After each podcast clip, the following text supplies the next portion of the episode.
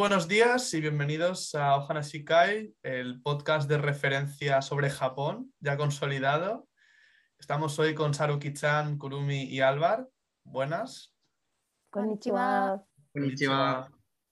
Y el tema de hoy es un tema que me encanta porque junta dos de mis temas favoritos, que son Japón y las ciudades, la geografía. Entonces vamos a hablar un poco de cuáles son los básicos para viajar a Japón, los sitios básicos para viajar a Japón. Pero antes empezamos con la flor del día. ¿No es así, Saruki-chan? Cuéntanos. Sí, sí, sí, sí. Hoy eh, la flor del día es justo la del día de, emisión y bueno, es una flor que aparecerá por algún sitio.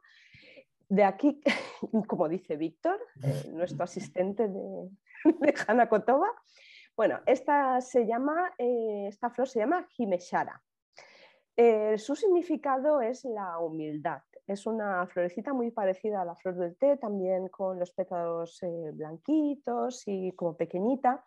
Y el Himeshara es, bueno, es la flor de un árbol caducifolio del género Camellia.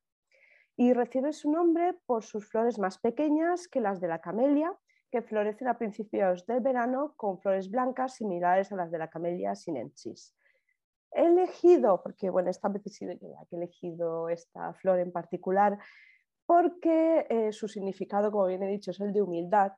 Y como este, este episodio va del tema de viajar por Japón, pues claro, siempre que viajamos a un país desconocido, ya sea por primera vez o por segunda, pero que quizá de nuestra cultura sea bastante diferente a, la del país al que viajamos, tenemos que, ir con mucha humildad porque nos vamos a encontrar con, cosas muy distintas a las que estamos acostumbrados en nuestro país de origen o en el país donde nos encontramos residiendo. Con lo cual, lo importante aquí es, eh, como un niño, eh, hacer como que eres un niño, que, ves algo nuevo y sobre todo el, enfocar todo aquello con mucha humildad y aprender de lo que vas viendo y de lo que vas viviendo. Así que por eso esta, esta flor. Y ahora Víctor Kuhn nos va a hacer un resumen eh, bueno, un resumen no, yo creo que nos va a hacer una buena redacción de lo que es Japón y, sus zonas geográficas y un poquito más. Víctor Kuhn, dinos, cuéntanos. sí, exacto. Va a ser como una pequeña guía para la gente que no conoce Japón. Eh, básicamente la estructura del programa se va a dividir por zonas. Yo explicaré la zona del norte de Japón. Saruki, Álvaro y Kurumi hablarán sobre lo que es la zona central de Honshu y luego Kurumi también se centrará un poquitín en el sur y en Okinawa. Bueno, pues para empezar, decir que Japón es un país que se compone de entre 6.000 y 7.000 islas, un archipiélago con muchísimas islas. Lo que pasa que las islas más importantes son cuatro, que son Hokkaido, que es la que está al norte, Honshu, que es la que está un poquito más abajo, Shikoku, Kyushu y luego además hay un pequeño archipiélago un poquitín más alejado, que es como nuestras Islas Canarias más o menos, que se llama Okinawa.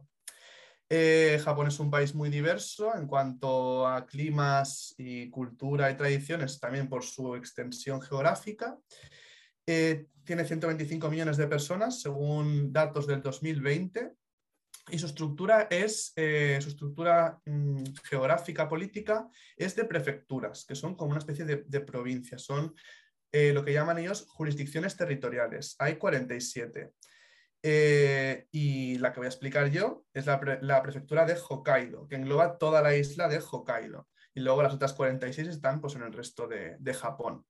Así que sin más preámbulos, os voy a explicar brevemente qué es Hokkaido y que hay que visitar, que no os podéis perder cuando vayáis a Japón. Hokkaido es, como he dicho, la isla más al norte de Japón.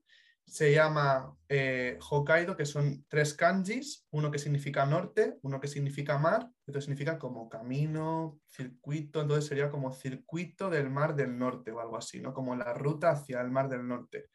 Eh, destaca la tribu Ainu, que es un, un, grupo de personas que son bastante diferentes en cuanto al lenguaje, cultura, de lo que es el resto de Japón. Habitan solo en esta isla, en Hokkaido. Y como curiosidad decir que Hokkaido antes se llamaba Ezo, eh, pero después en 1868 pasó a llamarse Hokkaido. Eh, otra curiosidad, pues que al estar tan al norte, tan cerca de Rusia, hay algunos, algunas disputas territoriales con, con Rusia por, por las islas, eh, se llaman? Kuriles, puede ser, que son las islas que están más al norte de Hokkaido. Son unas pequeñitas islas que conectan con lo que sería Rusia y hay un poco de tensión territorial ahí. Eh, otra cosa a destacar de Hokkaido, pues que tienen un problema parecido a la España vaciada que tenemos aquí, que es la despoblación. Tiene una población muy envejecida y un montón de ciudades están quedando sin población, en parte por el clima que tienen, que es un clima bastante extremo y bastante frío. Tiene eh, inviernos muy fríos, eh, pero claro, como parte positiva de ese frío es que se celebra el festival de, las bolas de nieve y de los muñecos de nieve, el festival de invierno, que se hacen realmente esculturas súper chulas de hielo, súper recomendables si estáis en Japón en invierno para visitar porque es espectacular. Em, y luego, pues en cuanto a ciudades, yo destacaría obviamente la capital, que es Sapporo, como la cerveza. La cerveza viene de, allí, de la, de ciudad de Sapporo. Y hay otras ciudades importantes también en Hokkaido, eh, pero la más importante y la capital es eh, Sapporo. Lo que lo dicho, el Festival de la Nieve es lo más importante y como puntos turísticos esenciales, pues visita, visita el Parque Odori, la Torre del Reloj, que está cerca, el Ramen Yokocho, que es una, serie de calles en las que hay un montón de sitios de ramen que están súper buenos. Y eh, también ir a la montaña Moiwa, que está eh, un poquitín más alejada, pero cerca de la ciudad de Sapporo, para ver el Momiji, que también el, otoño también es una buena estación para visitar eh, Hokkaido, porque se puede ver el, el, caer de las hojas, el cambio de estación, el cómo se ponen los árboles con ese color así naranjita. Y bueno, eh, ya iremos desvelando más adelante más secretos sobre Hokkaido y Sapporo y demás ciudades, pero es turno para hablar de Honshu y de ciudades muy chulas como Tokio, ¿no, Sara? Cuéntanos. Sí, sí, sí. Yo antes de, pasar esto sí que me, interesaría preguntarte una cosita, eh, Víctor. Más que nada por lo que he podido escuchar, porque yo la verdad es que de, de Hokkaido no, no, sé mucho, pero sí que es cierto que hay, un ferry, ¿verdad? Que pasa desde el norte más al norte a Rusia, ¿verdad? Que hay donde incluso hay una parte que se llega a hablar ruso. Sí, exacto. Hay, eh, Hokkaido está dividido en varias subprefecturas y la prefectura ah. que está más al norte, que se llama Numure o Nemuru o algo así, eh, hablan ruso. De hecho, las Islas Kuriles, que son la que, las que están un poco en disputa con Rusia, tienen su nombre en ruso que son, lo tengo aquí apuntado, Kuruliskie Otskotva. Bueno, en Madre fin, eh, complejo. Ya, pues es ruso. Eh, está claro que, vamos, que esto tenemos que ampliarlo con un programa para Hokkaido porque mm, está clarísimo. Está Hokkaido es la gran desconocida y... Sí, sí, sí, sí. Bueno, pues, pues ya sabéis, mm, próximo programa en un futuro cercano Hokkaido. Ampliaremos información. Sí, sí, sí, es muy interesante, muy interesante y como tú bien decías, gran desconocido, la verdad. bueno, pues, pues yo la verdad es que eh, la zona es amplísima, la verdad. Eh, voy a hablar de, tres puntos así importantes, eh, pero no los, o sea, más importantes, pues sí, Tokio ahora mismo es la capital, y, bueno, la ciudad más, más grande, más poblada del mundo, eso está claro, ¿no? Pero, pero eso no quita importancia a, otras ciudades que quizás son más pequeñas. Eh, todas estas, las que voy a hablar, de, Nara, de Kioto y de Tokio, están en la, en la, isla más grande, que es la de, la de Honshu, y están, en este caso, en la zona de Kanto está Tokio, y luego en la zona de Kansai estaría eh, Kioto y Nara que están ya en la zona más, más central. Eh, voy a empezar por la más pequeña, aunque cambiando un poquito lo, que ha dicho Víctor, voy a empezar por Nara. ¿Por qué? Pues bueno, voy a empezar un poquito la historia de, por qué eh, las capitales llegaron a, a, ser lo que es ahora Tokio. La primera capital como tal permanente de Japón fue Nara. Eh, se instituyó como tal en el año 710 y le duró poquito, le duró poquito, 75 años. La verdad que, vamos, lo disfrutó muy poco. Pero sí que es cierto que Nara, pese a, bueno, que ya no es la capital de Japón y demás, tiene eh, nada más y nada menos que ocho monumentos de patrimonio mundial de la UNESCO. Además, también es el, es el segundo lugar, junto con Kioto, que es el primero de Reserva Cultural de Japón se puede ver en un día, con lo cual mm, bueno, puedes quedarte allí en alguno de sus alojamientos o bien puedes ir en una excursión de un día. Sales prontito y, vas a una excursión un día haciendo base en una ciudad cercana, como por ejemplo pues puede ser Osaka.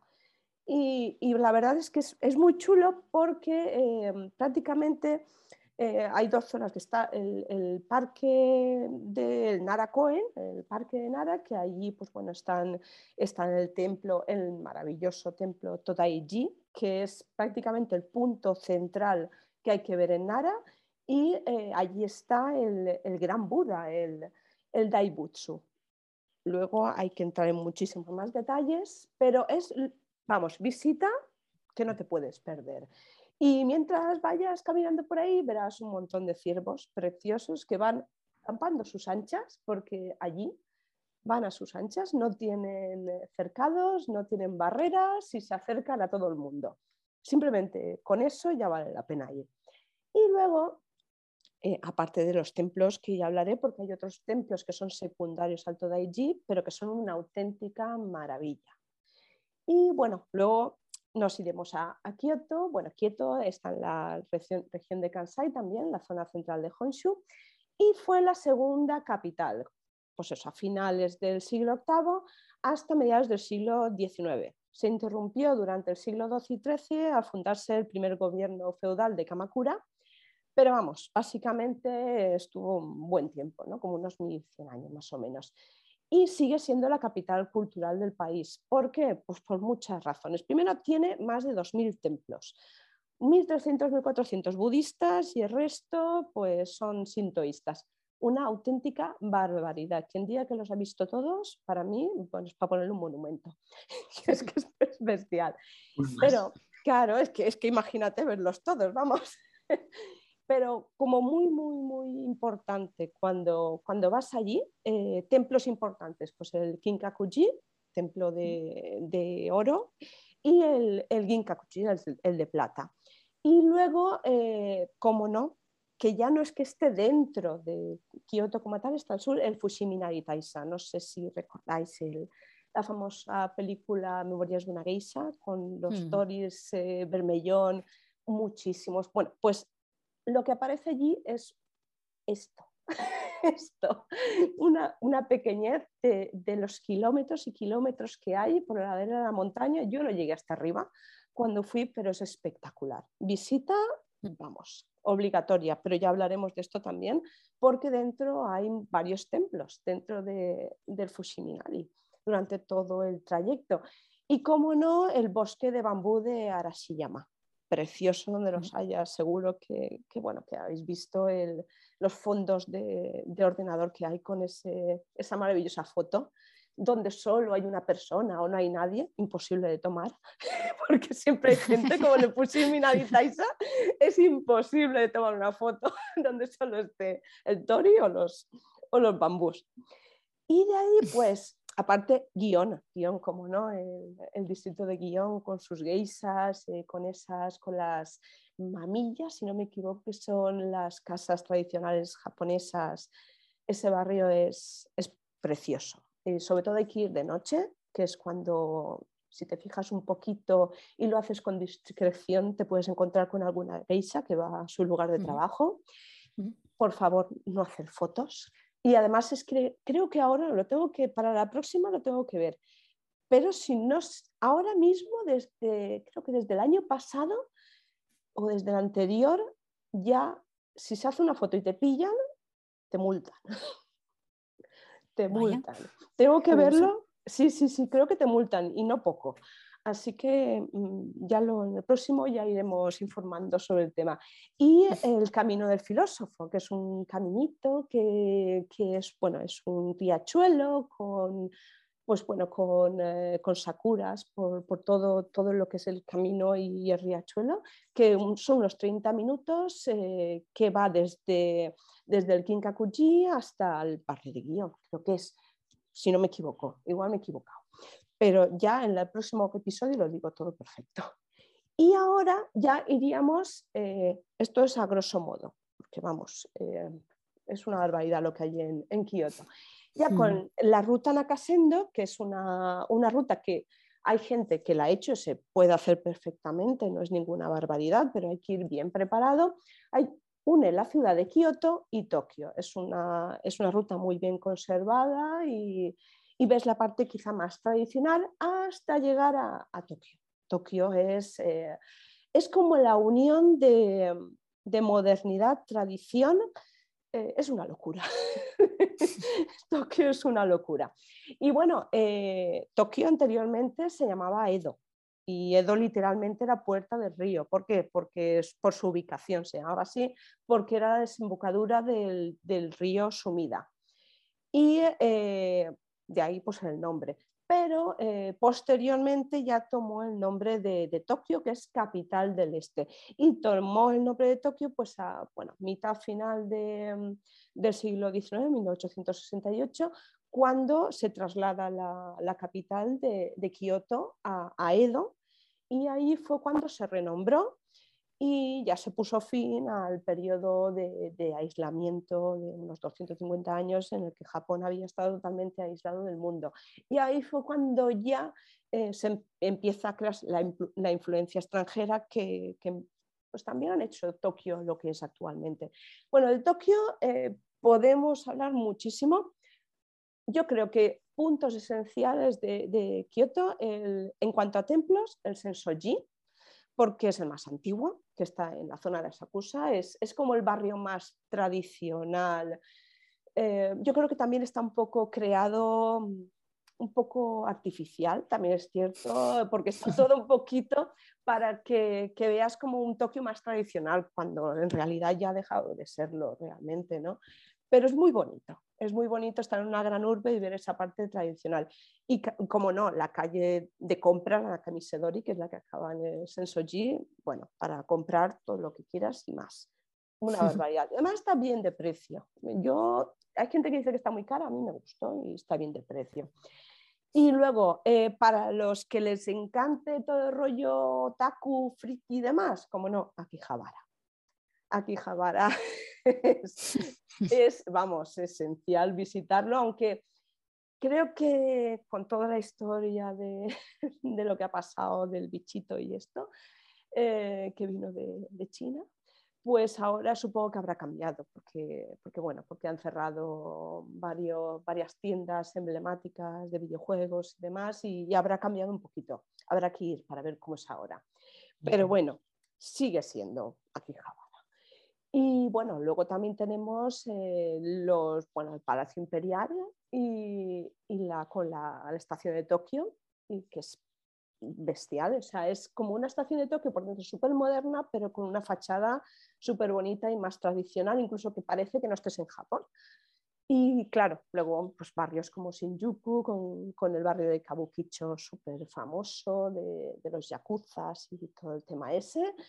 Y, bueno, eh, la bahía de, Odaiba, la bahía de Tokio y Odaiba, que es una isla, son islas artificiales, que está muy chulo, pero que parece que no estés ya en Tokio, estás ahí en mitad del mar, muy, una pasada. Y no sé, es que podríamos hablar de un montón de cosas, pero como parques así que parece un bosque dentro de la ciudad, Yoyogi Park o, o bueno, Cohen, o, sea, yo, o Yoyogi Cohen y, y bueno, Cohen. Cuando te metes allí, es como si te olvidases de que estás en Tokio. Por eso esto hay que profundizar mucho más y lo dejamos para el siguiente. Tokio da para dos o tres episodios, ¿verdad? bueno, y Kioto también. por eso que he puesto puntos así que son necesarios ir. claro, claro, claro. Eh, necesario ir en un viaje de 15 días dedicados a Tokio, claro.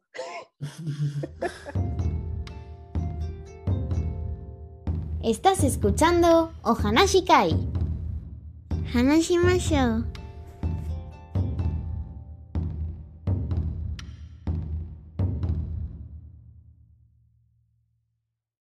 En este primer episodio hemos podido repasar ya la mitad de Japón.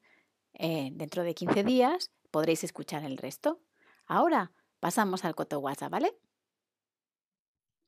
Bueno. Y el de hoy es Ushini Hikarete Zenkoji Mairi, que significa persiguiendo a una vaca llegó a un templo que da mucha suerte. Suena así un poco como muy, muy cuento tradicional japonés, ¿no? Como el del niño que sale del melocotón. Pero básicamente, de Momotaro, básicamente significa que a veces puede eh, una imitación de un conocido pues puede traer algo bueno de manera inesperada. Es un poco como aquí en España cuando decimos caído del cielo, ¿no? Un poco así, pues aquí en este caso persiguiendo a una vaca, porque usi significa vaca. Se escribe así, el kanji es como con cinco rayas. O sea, uno, dos, tres, cuatro trazos, ¿no? Álvaro, tú que eres el de japonés, Ay, Víctor, vamos a hacer un podcast todo de kanjis explicados por ti. Hay que tener imaginación. Me apunto, me apunto. que sí. A ese podcast, me apunto. Que Álvaro hizo un reto de aprender kanji, ¿eh? Eso poco se habla, pero habrá que hacer un, podcast al respecto también. ¿eh? Mira para lo que te ha servido. Cinco rayas. rayas, rayas. Pues nada, hasta aquí el capítulo de hoy. Muchas gracias por acompañarnos y nos veremos en futuras ampliaciones de cada zona que hemos explicado. Así que, matane. Matane. Matane. Bye bye.